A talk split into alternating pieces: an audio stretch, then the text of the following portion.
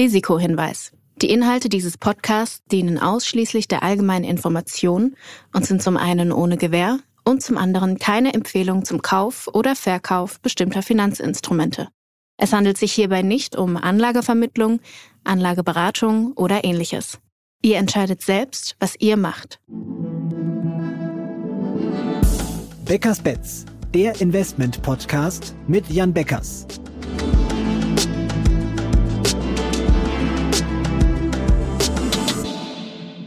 Hallo Jan. Hallo Christoph. Wir haben in den vergangenen Ausgaben ja viel über die großen Themen, also zum Beispiel die Makrothemen gesprochen, den Kryptomarkt uns etwas genauer angesehen.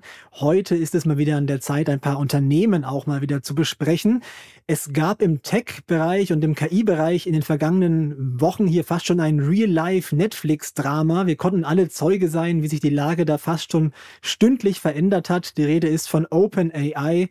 Sam Altman und Microsoft. Wie war denn deine erste Reaktion, als du mitbekommen hast, da gibt es ein paar Schwierigkeiten und Sam Altman soll als Gründer von OpenAI aus der eigenen Firma geworfen werden? Das ist ja nicht alltäglich sowas. Ja, also es ist nicht so alltäglich, dass äh, Gründer aus Firmen rausgeworfen werden. Also das ist beziehungsweise nicht so unalltäglich, das kommt schon häufiger vor. Das ist allerdings passiert, wenn eigentlich die Firma gerade extrem gut läuft, äh, sehr starke Zahlen zeigt, in aller Munde ist, stark wächst und eigentlich äh, alle sich die Hände reiben.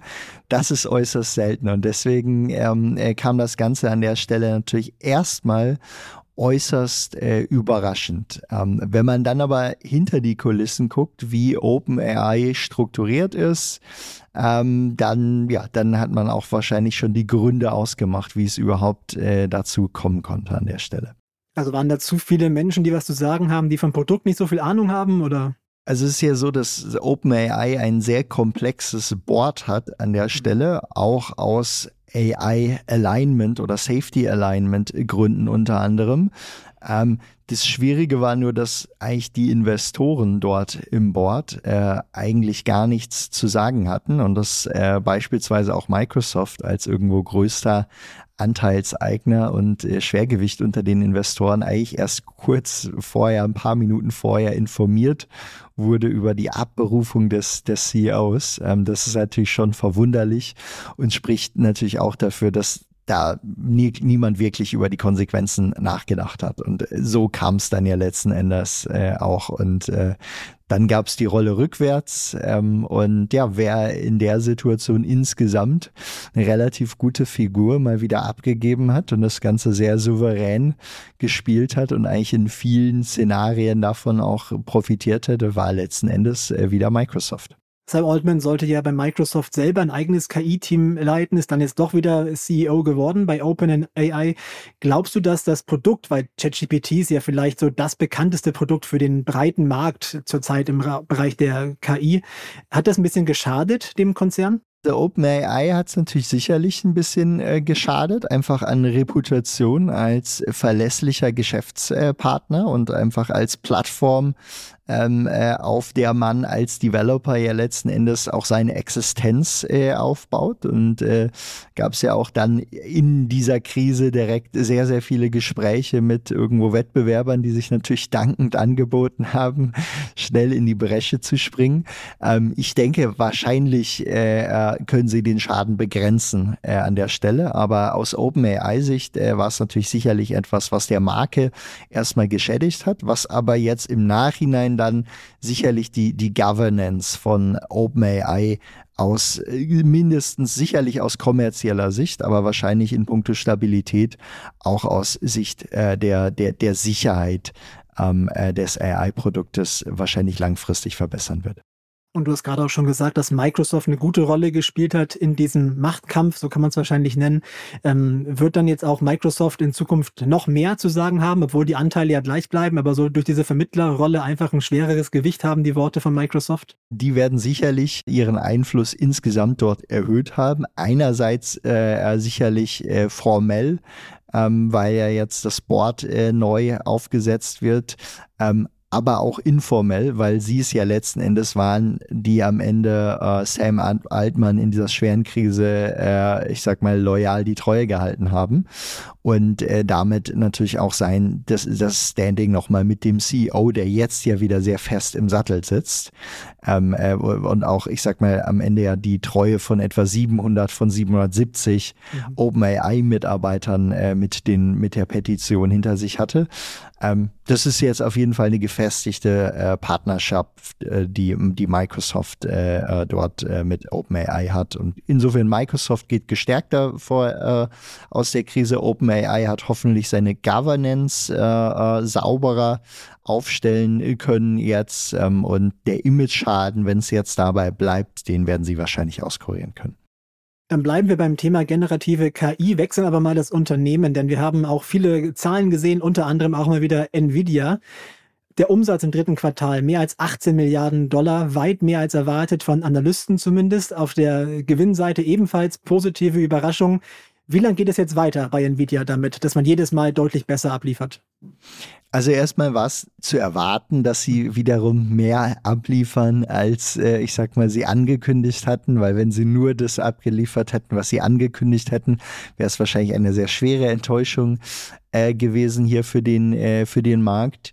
Es ist jetzt so, es geht wahrscheinlich noch ein Stück weiter, dass sie, äh, dass sie über den Ankündigungen abliefern können, weil wir immer noch in einem Markt sind, der vor allen Dingen auch, ähm, äh, äh, ich sag mal, kein, äh, kein, kein ähm, keinen Nachfrageengpass hat, sondern immer noch ein Angebotsengpass. Und das kann man ja relativ gut prognostizieren. Und da ist Nvidia schon so aufgestellt, dass sie immer, ich sag mal, relativ konservative Guidance geben, um die dann wiederum äh, natürlich positiv übertreffen zu können. Ich denke, das kann schon noch ein bisschen weitergehen.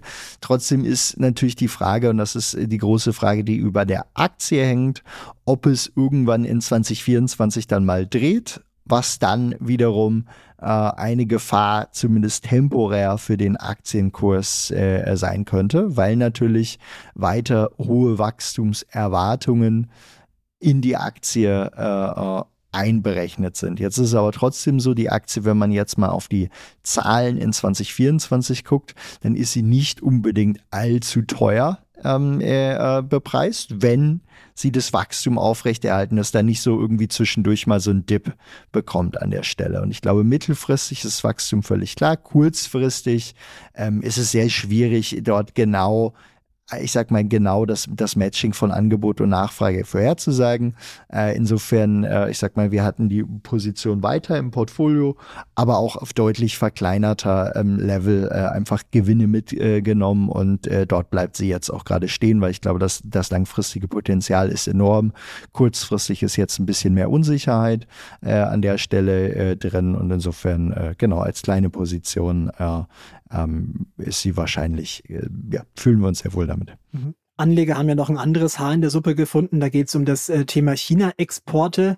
Wie groß siehst du dieses Risiko mit den Exportbeschränkungen, die da anstehen? Oder vielleicht doch nicht? Die USA und China haben sich ja wieder ein bisschen angenähert zuletzt. Also ich denke, das ist ein sehr reales Thema und der Forecast wäre natürlich auch noch deutlich höher ausgefallen, wenn es eben nicht diese ähm, äh, Exportbeschränkungen äh, gibt. Und das ist jetzt natürlich das kurzfristigere Thema. Langfristig führt diese technologische Zugangsbeschränkung natürlich dazu, dass China jetzt alles daran setzt, um selber aufzuholen äh, und idealerweise einen eigenen Nvidia Challenger aus China zu kreieren. Ähm, das wird allerdings äh, noch dauern, bis, äh, bis Ihnen das auch gelingen könnte. Ganz kurz noch zum Forecast. Im vierten Quartal sollen es 20 Milliarden Dollar Umsatz sein. Du hast schon gesagt, ihr habt schon damit gerechnet, dass man immer ein bisschen mehr abliefert. Das wird also auch fürs vierte Quartal dann gelten. Habt ihr da eine Zahl? Wir haben insbesondere, hatten wir ja, ich sag mal, im zweiten Quartal äh, die Vorhersage gemacht, dass die weit, weit, weit vor dem, was sie genannt haben, äh, abliefern würden. Und das haben wir auch beibehalten in unserer Grundsicht ähm, äh, hier. Ähm, ich schätze, dass sie jetzt vielleicht irgendwo ein, zwei, drei Milliarden wieder mehr liefern können im Quartal. Ähm, die Frage ist allerdings, äh, wann, ich sag mal, und ich glaube, das erste Quartal wird, ne, ich sag mal, oder das, das jetzige Quartal wird es wahrscheinlich nicht sein, wo der Nachfrageeinbruch mal kommt. Ähm, insofern auch dort werden sie wahrscheinlich wieder vor den angekündigten Zahlen liegen. Die, entscheidender ist aber natürlich die Frage, was macht der Markt an der Stelle? Wenn alle das erwarten, dann ist es ein Stück weit eingepreist und insofern äh, unsere Sicht ist dort eine viel, viel langfristigere ähm, und jetzt weniger eine, die jetzt äh, bei Nvidia zumindest aktuell irgendwo auf die allernächsten Quartalsergebnisse schielt. Und Nvidia ist auch nicht das einzige Unternehmen im Bereich der künstlichen Intelligenz, was ja für dich und auch für BitCapital, für euch ein wichtiges Thema im Investmentbereich ist. Ihr habt ein White Paper auch verfasst, das hier auf Investmentchancen entlang der technologischen Wertschöpfungskette eingeht. So heißt das. Wir werden es auch in den Show Notes verlinken, damit auch unsere Hörer mal einen Blick auf dieses Research hier von euch werfen können, auf dieses White Paper. Nach dem Podcast also sehr gerne mal draufklicken.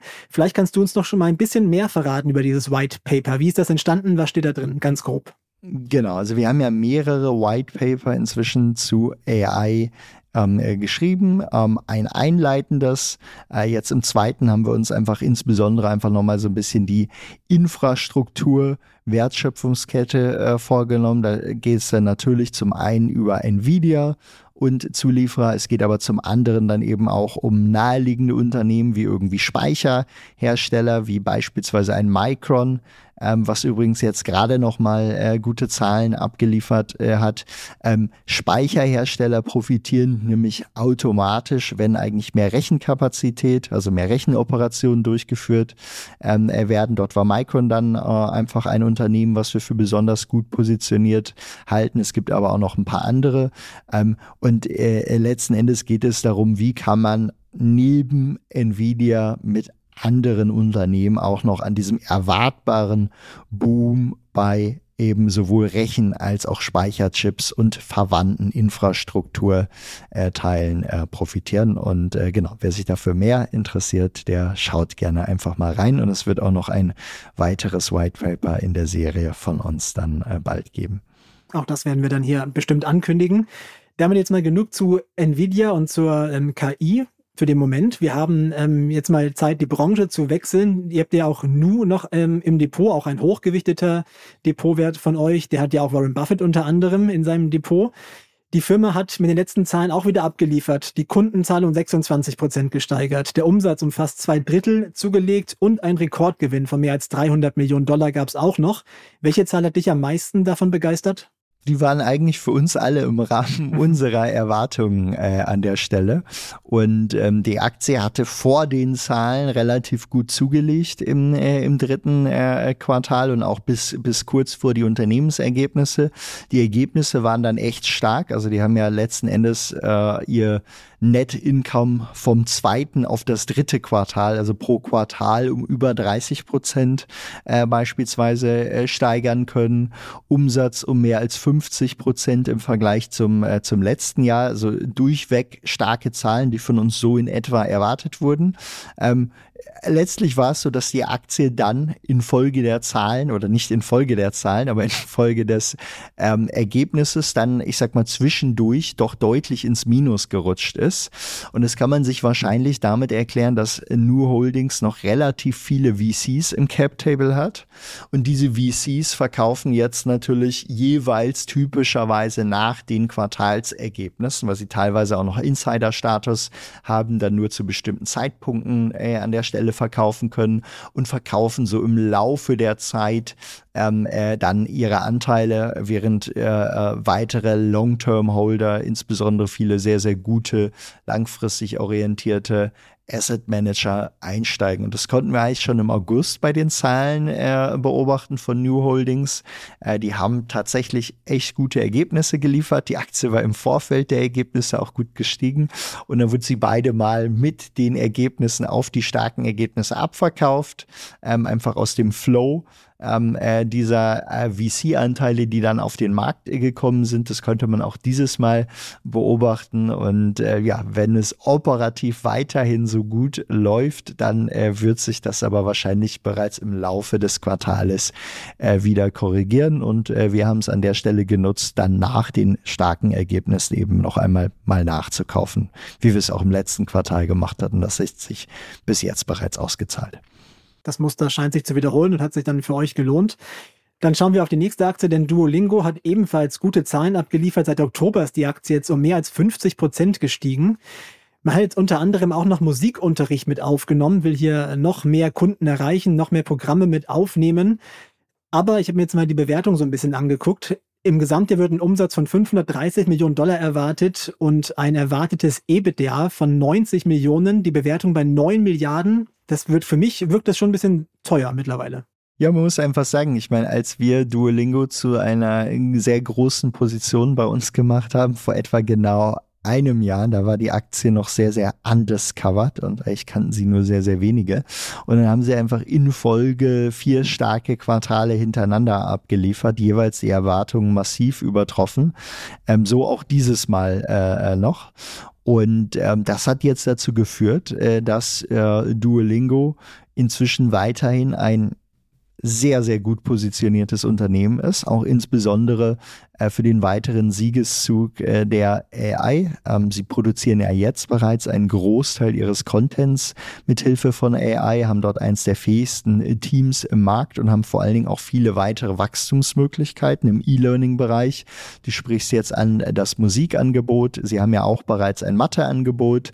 Ähm, und insgesamt kann man sagen, im Laufe des Jahres 2023 sind einfach immer mehr Investoren auf, ja, ich sag mal, diese diese guten Aussichten aufmerksam geworden und so auch zuletzt mit den letzten Ergebnissen. Wir wussten eigentlich, dass die sehr gute Ergebnisse haben würden aus dem, was wir so beobachten, ähm, hatten deshalb vor den Ergebnissen nochmal die Aktie hochgestuft in so unseren Portfolios, ähm, haben danach dann jetzt einige Gewinne mitgenommen nach den starken äh, Zahlen, äh, bleiben aber weiter investiert, obwohl die Aktie jetzt im Gegensatz zum letzten Jahr nicht mehr günstig ist. Das stimmt. Ähm, sie hat aber auch ein sehr, sehr klar vorgezeichnetes Wachstum, sowohl beim Umsatz und sie haben es geschafft, äh, von eben unprofitabel auf ziemlich äh, schnell äh, eine sehr ordentliche äh, Profitabilitätsmarge zu kommen. Und das werden sie jetzt in den nächsten Quartalen sukzessive äh, ausbauen. Und insofern äh, würde ich sagen, äh, ja, der Markt hat gerechtfertigterweise die Aktie nach oben getrieben, aber da sie jetzt eben teurer geworden ist, äh, haben wir dort äh, schöne Gewinne für uns mitnehmen, mitgenommen und werden weiterum, ich sag mal, nah auf die Daten achten, um zu schauen, ähm, wie wir uns bei Duolingo positionieren. Wird ja auch durch das Thema KI dann die Profitabilität weiter steigen, wenn man da mehr Prozesse automatisiert, vielleicht auch im Hintergrund immer noch? Das ist absolut so. Also bei Duolingo beispielsweise kann man schon sehen, die haben ihre Nutzeranzahl massiv ausgeweiten können. Beispielsweise sind die Anzahl der täglich aktiven Nutzer im Vergleich zu letzten Jahr um über 60 Prozent gestiegen. Ähm, sie haben aber kaum neue Leute einstellen müssen. Und das ist auch eine Folge eben weil ihr AI-basiertes Geschäftsmodell so skalierbar ist, ähm, Duolingo ist auch ziemlich aktiv, was den Einsatz von Co-Piloten in der eigenen Programmierung, in der eigenen Softwareentwicklung angeht. Auch das steigert natürlich die Produktivität, äh, sorgt dafür, dass man eigentlich viel weniger neue Entwickler einstellen muss. Und das sind natürlich alles jetzt Faktoren, die sich jetzt bereits in den Zahlen bemerkbar machen, die aber auch noch äh, durchaus viel Leverage bieten, wenn wir jetzt mal auf das nächste Jahr gucken. Ebenfalls wichtig, das Thema KI ist es für den Anbieter von Telemedizin HIMS und HERS. Und es gibt noch ein weiteres Buzzword, das hier eine große Rolle spielt an der Börse, nämlich das Thema Gewichtsreduktion. Auch da wird ja gerade sehr viel drauf gesetzt. Welches von diesen beiden Buzzwörtern wird denn besonders das Wachstum antreiben bei HIMS und HERS deiner Meinung nach? Also ich glaube, fairerweise muss man sagen, Hims and Hers ist eine Aktie, für die künstliche Intelligenz jetzt noch keine große Rolle äh, spielt. Ähm, äh, es gibt dort zwar Pläne und es gibt äh, auch, äh, ich sag mal, äh, äh, Projekte, aber als wir beispielsweise Anfang des Jahres einmal unser Portfolio komplett überprüft haben, wer ist KI-Gewinner, wer ist Verlierer, für wen ist das in der ich sag mal, in der näheren Zukunft erstmal neutral, äh, ist Sims eine der Aktien, für die es erstmal eher neutral äh, ist an der Stelle. Ähm, das Thema Weight Loss und damit natürlich GLP-1, das heißt quasi die neue Wunderdroge, ähm, äh, sage ich an der Stelle, ähm, das neue Wundermedikament, was Gewichts Abnahme sehr viel leichter macht, ist natürlich für HIMS erstmal ein unmittelbar viel wichtigeres Thema. Ähm, äh, das Wichtigste für die Earnings jetzt war aber, HIMS hat entgegen eigentlich der Erwartungen den Umsatz sehr deutlich steigern können, nämlich über 50 Prozent äh, im dritten äh, Quartal. Er hat auch die Marge deutlich steigern äh, können an der Stelle. Ist jetzt, äh, ich sag mal, 5 Prozent Adjusted EBITDA-Marge, was noch nicht hoch ist. Aber aber sie haben sehr, sehr viel Leverage darauf, in den nächsten Quartalen das weiter hochzuziehen ähm, an der Stelle. Und jetzt kam zusätzlich einfach zu starken Ergebnissen in den verschiedenen bestehenden Geschäftsfeldern, dass sie jetzt eben auch in das Feld Weight Loss, also Gewichtsverlust, eingetreten sind mit einem eigenen Ansatz. Ähm, ich glaube, ich würde jetzt auch nicht davon ausgehen, dass wir uns kurzfristig allzu viel davon schon versprechen sollen. Ich glaube, nur mittelfristig kann das relativ groß werden äh, für HIMS und äh, das erwärmt eben jetzt auch zunehmend weitere Investoren, die das jetzt sehen und äh, insofern hat die Aktie sowohl, ich sag mal, sehr starke Earnings abgeliefert, als jetzt auch im Nachgang der letzten Wochen konnte sie auch nochmal zugewinnen ähm, je mehr, äh, ich sag mal, je mehr Augen sich die Aktie gerade anschauen, desto mehr Leuten fällt auf, dass sie eigentlich wahrscheinlich ziemlich unterbewertet ist für das, was an Potenzial dort gerade noch drin schlummert. Aber wenn ich es richtig verstanden habe, muss man hier also einen längeren Anlagehorizont mitbringen, wenn man hier die Früchte ernten will, quasi. Das muss nicht zwingend der Fall sein. Ähm, nur ich glaube, KI wird erst in einigen Jahren für HIMS ein größeres Thema sein. Ähm, GLP-1-Umsätze vielleicht in ein, zwei Jahren. Ähm, aber allein das Kerngeschäft äh, wächst eben noch so stark und die Aktie ist sehr, sehr günstig geworden, tradet eigentlich unter zweimal Gross Profit. Ähm, und äh, obwohl sie eben äh, ihr, ihr, ich sag mal, ihr starkes Wachstum vorweisen kann. Und das wird, glaube ich, der mögliche Treiber auch für kurzfrist, kurzfristige Kursgewinne sein. Die anderen beiden Treiber, nämlich GLP-1s möglicherweise und KI, die mögen noch dauern, aber das operative Kerngeschäft, das läuft an der Stelle jetzt auch weiterhin sehr gut. Dann schauen wir auf eine Aktie, die zumindest von der Performance her bestimmt nicht unentdeckt ist, nämlich Affirm über 230 Prozent im Plus seit Jahresbeginn. Und da habe ich jetzt eine ganz spannende Statistik gefunden. Da ging es um den Cyber Monday, der ja jetzt hier das Weihnachtsgeschäft eingeläutet hat in den USA. Laut Adobe Analytics haben nämlich die US-Amerikaner 940 Millionen Dollar nur über Buy Now, Pay Later ausgegeben, jetzt an diesem Cyber Monday. Das sind mhm. 42 Prozent mehr als im Vorjahr und der höchste Wert an allen Cyber Mondays ist, ähm, ja, Firmen ist ja, wie gesagt, ein Profiteur von dieser Entwicklung. Seit Jahresbeginn über 200 Prozent im Plus. Läuft die Aktie noch weiter, deiner Meinung nach? Ja, Film ist, äh, ist äh, spannend. Ähm, wir sind äh, im Sommer dort äh, eingestiegen, weil wir einfach beobachten konnten, dass die in ihrem Kerngeschäft äh, Buy Now, Pay Later ähm, einfach extrem gute Fortschritte gemacht haben, nicht zuletzt mit ihren großen Partnern wie Amazon und Shopify. Ähm, wir konnten aber auch beobachten, dass die im Vergleich zu Wettbewerbern deutlich geringere Kreditausfälle äh, ausweisen ähm, insgesamt sich ziemlich gut positioniert haben, auch bei den Kapitalgebern, äh, sowohl auf der Debt wie auf der Equity-Seite, ähm, einen sehr, sehr guten Ruf äh, genießen. Und wir konnten dann einfach für uns in gewissen Spuren, die verfolgen, ausmachen, dass sie wahrscheinlich ein sehr qua starkes Quartal äh, haben. Deswegen hatten wir da nochmal zugekauft. Und jetzt kommt noch das Folgende zu. Die Aktie ist noch relativ heftig geschortet ähm, von diversen, wahrscheinlich eher makromotivierten Markt Teilnehmern.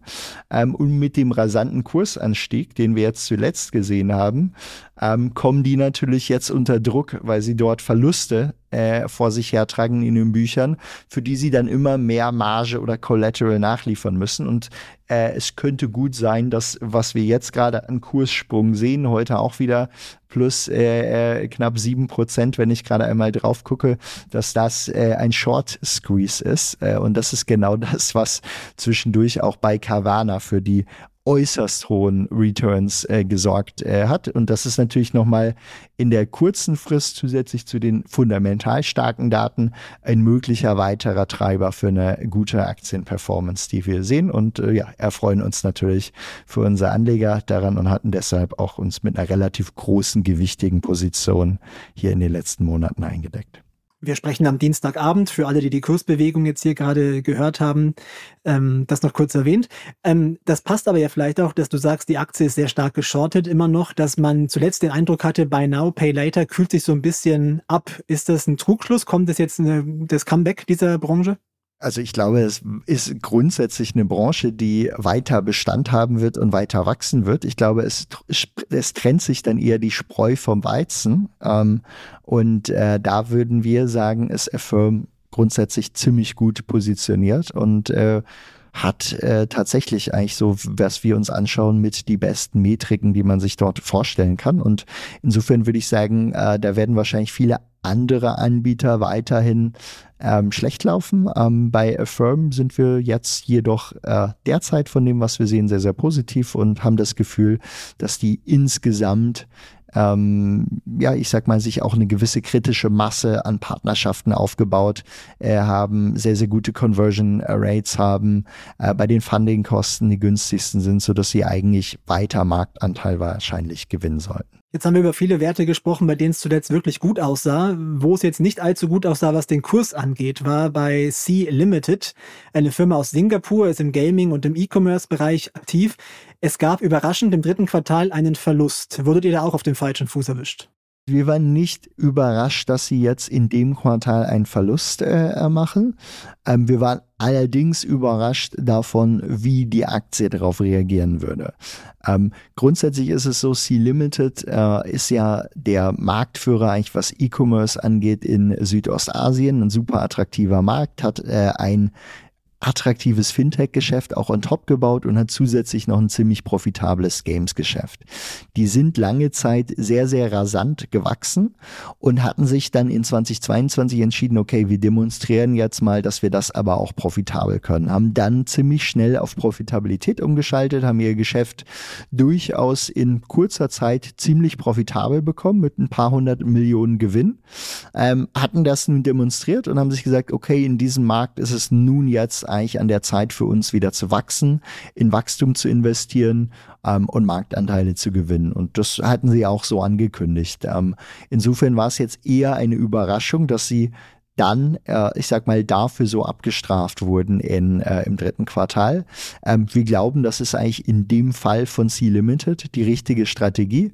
Ähm, die haben tatsächlich noch einen viel, viel größeren Markt vor sich und wir glauben, weitere Marktanteile dort zu gewinnen, wird sich auszahlen. Und insofern, ähm, wir bleiben dort investiert, auch wenn es jetzt kurzfristig eben einfach in den letzten Monat eine der Aktien war, die uns einen Verlust eingebracht hat. Aber wir nehmen so etwas zum Anlass, dann einfach nochmal vertieft vertieft Research zu machen, die These detaillierter äh, zu überprüfen. Ähm, und äh, wir sind weiterhin sehr von dieser These überzeugt und werden jetzt trotzdem einfach in den nächsten Wochen nochmal bei denen im Hauptquartier aufschlagen und äh, genau und äh, äh, dafür sorgen, dass wir an der Stelle nichts übersehen, aber äh, wir glauben, das ist einfach mal so eine Reaktion, äh, mit der man dann leben muss und die man dann vielleicht eher noch nutzen kann, um zuzukaufen, wenn die These hält die Idee Wachstum auf Kosten von Gewinn ist ja auch bekannt und gerade im, im E-Commerce-Bereich, wenn es um, um, Marktanteile geht, auch ähm, bekannt. Aber gerade aktuell im Zinsumfeld, bei den gestiegenen Zinsen, da achten doch gerade die Investoren auf Gewinne. War das dann vielleicht der falsche Zeitpunkt für diese Strategie? Ja, natürlich achten Investoren äh, an der Stelle auf Gewinne. Äh, das ist ja auch grundsätzlich richtig. Äh, es ist trotzdem immer nur ein unternehmensindividuelles Abwägen, ob du einfach so viel Profitpotenzial hast und so sehr deine Mode verbesserst, wenn du jetzt eben doch noch Marktanteile gewinnst. Im Fall von C-Limited ist es auch so, weil die ja ein sehr cash generierendes Games-Geschäft haben, weil die sehr viel Geld auf dem Balance Sheet äh, haben, äh, ist es auch nicht so, dass die jetzt irgendwo von Investorengeldern abhängig wären. Äh, äh, die können ihr Wachstum ganz locker selber finanzieren aus Eigenmitteln. Insofern ist es eigentlich für die kein so großes äh, Problem. Und mit dem, was sie eben an Geschäftspotenzial vor sich haben, halten wir es an der Stelle auch für, für richtig. Und ich glaube, ähm, am Ende der Markt wird sich dort neu sortieren und äh, genau. Und äh, das Timing, äh, ich sag mal, wann äh, das auch wieder bei mehr Investoren Gefallen findet, in diesem Fall ist unklar, aber äh, ich sag mal, für uns ist eigentlich entscheidend, dass sie jetzt zusätzliche Marktanteile wieder gewinnen und das natürlich auf irgendwo eine effiziente Art und Weise. Das heißt, es wird darauf ankommen, wie viel mehr an Marketingkosten haben sie, für wie viel mehr an nachhaltig gewonnenen, qualitativ hochwertigen Umsätzen. Und das ist natürlich jetzt so ein bisschen das, auf das wir schauen müssen. Wenn wir jetzt schon bei den Zinsen sind, würde ich abschließend noch gerne äh, zurückblicken auf das Thema Inflationsrate in den USA. Die lag im Oktober bei 3,2 Prozent, damit niedriger als erwartet. Heißt es damit, die Zinssenkungen im kommenden Jahr sind schon ein Thema und die Ampel für Tech-Aktien steht auf grün oder würden hier schon Zinssenkungen in dieser Rallye seit Ende Oktober eingepreist? Ja, wir hatten ja erstmal, ich sag mal, seit Sommer nochmal stark gestiegene Zinsen am, am langen Ende. Und das hat ja erst nochmal, ich sag mal, Aktien durchaus äh, negativ beeinflusst. Ähm, jetzt hat sich die Entwicklung eben infolge guter Inflationszahlen, also sinkender Inflationszahlen, wieder ein bisschen umgedreht. Ähm, wir glauben, das kann auch durchaus äh, jetzt, was die Inflation angeht, kann so weitergehen. Ähm, ich glaube, wir müssen uns nicht darauf verlassen, dass es jetzt bei der Inflation immer nur äh, ganz tolle Ergebnisse gibt. Ähm, unser Base Case ist auch nicht, dass die Zinsen jetzt irgendwo in 2024 spürbar runterkommen. Ähm, das müssen sie auch nicht. Ähm, dafür sind Technologie- und Wachstumsaktien eigentlich jetzt weitestgehend gepreist, dass es, ich sag mal, dort etwas länger hoch bleibt. Ähm, und es ist möglich, dass sie runterkommen, aber es ist nicht nötig äh, dafür, dass sich Technologie positiv in 2024 äh, entwickelt. Was natürlich zum Schaden wäre, wenn es jetzt nochmal massive, unerwartete Anstiege gäbe. Aber das halten wir auch für kein besonders realistisches Szenario. Mehr zu 2024 wollen wir heute noch nicht verraten. Der große Jahresausblick, der kommt nämlich noch von uns. Dann würde ich sagen, sind wir auch am Ende der Ausgabe. Jan, Dankeschön wieder für deine Einschätzungen. Ja, sehr gerne und dann äh, bis bald. Und damit noch der Hinweis an euch Hörer. Die Themenwünsche, Kritiken, Hinweise, Fragen, vielleicht auch zum Jahresausblick 2024 oder Feedback schickt uns gerne per E-Mail an beckers-bets at financeforward.com. Ist auch in den Show Notes verlinkt. Wir freuen uns auch über eine Bewertung von euch bei Spotify oder Apple oder natürlich dem Anbieter eurer Wahl. Danke fürs Zuhören und bis zum nächsten Mal. Dieser Podcast wird euch präsentiert von BitCapital und Finance Forward. Die Produktion sowie die redaktionelle Verantwortung für die Inhalte liegen bei der Podstars GmbH.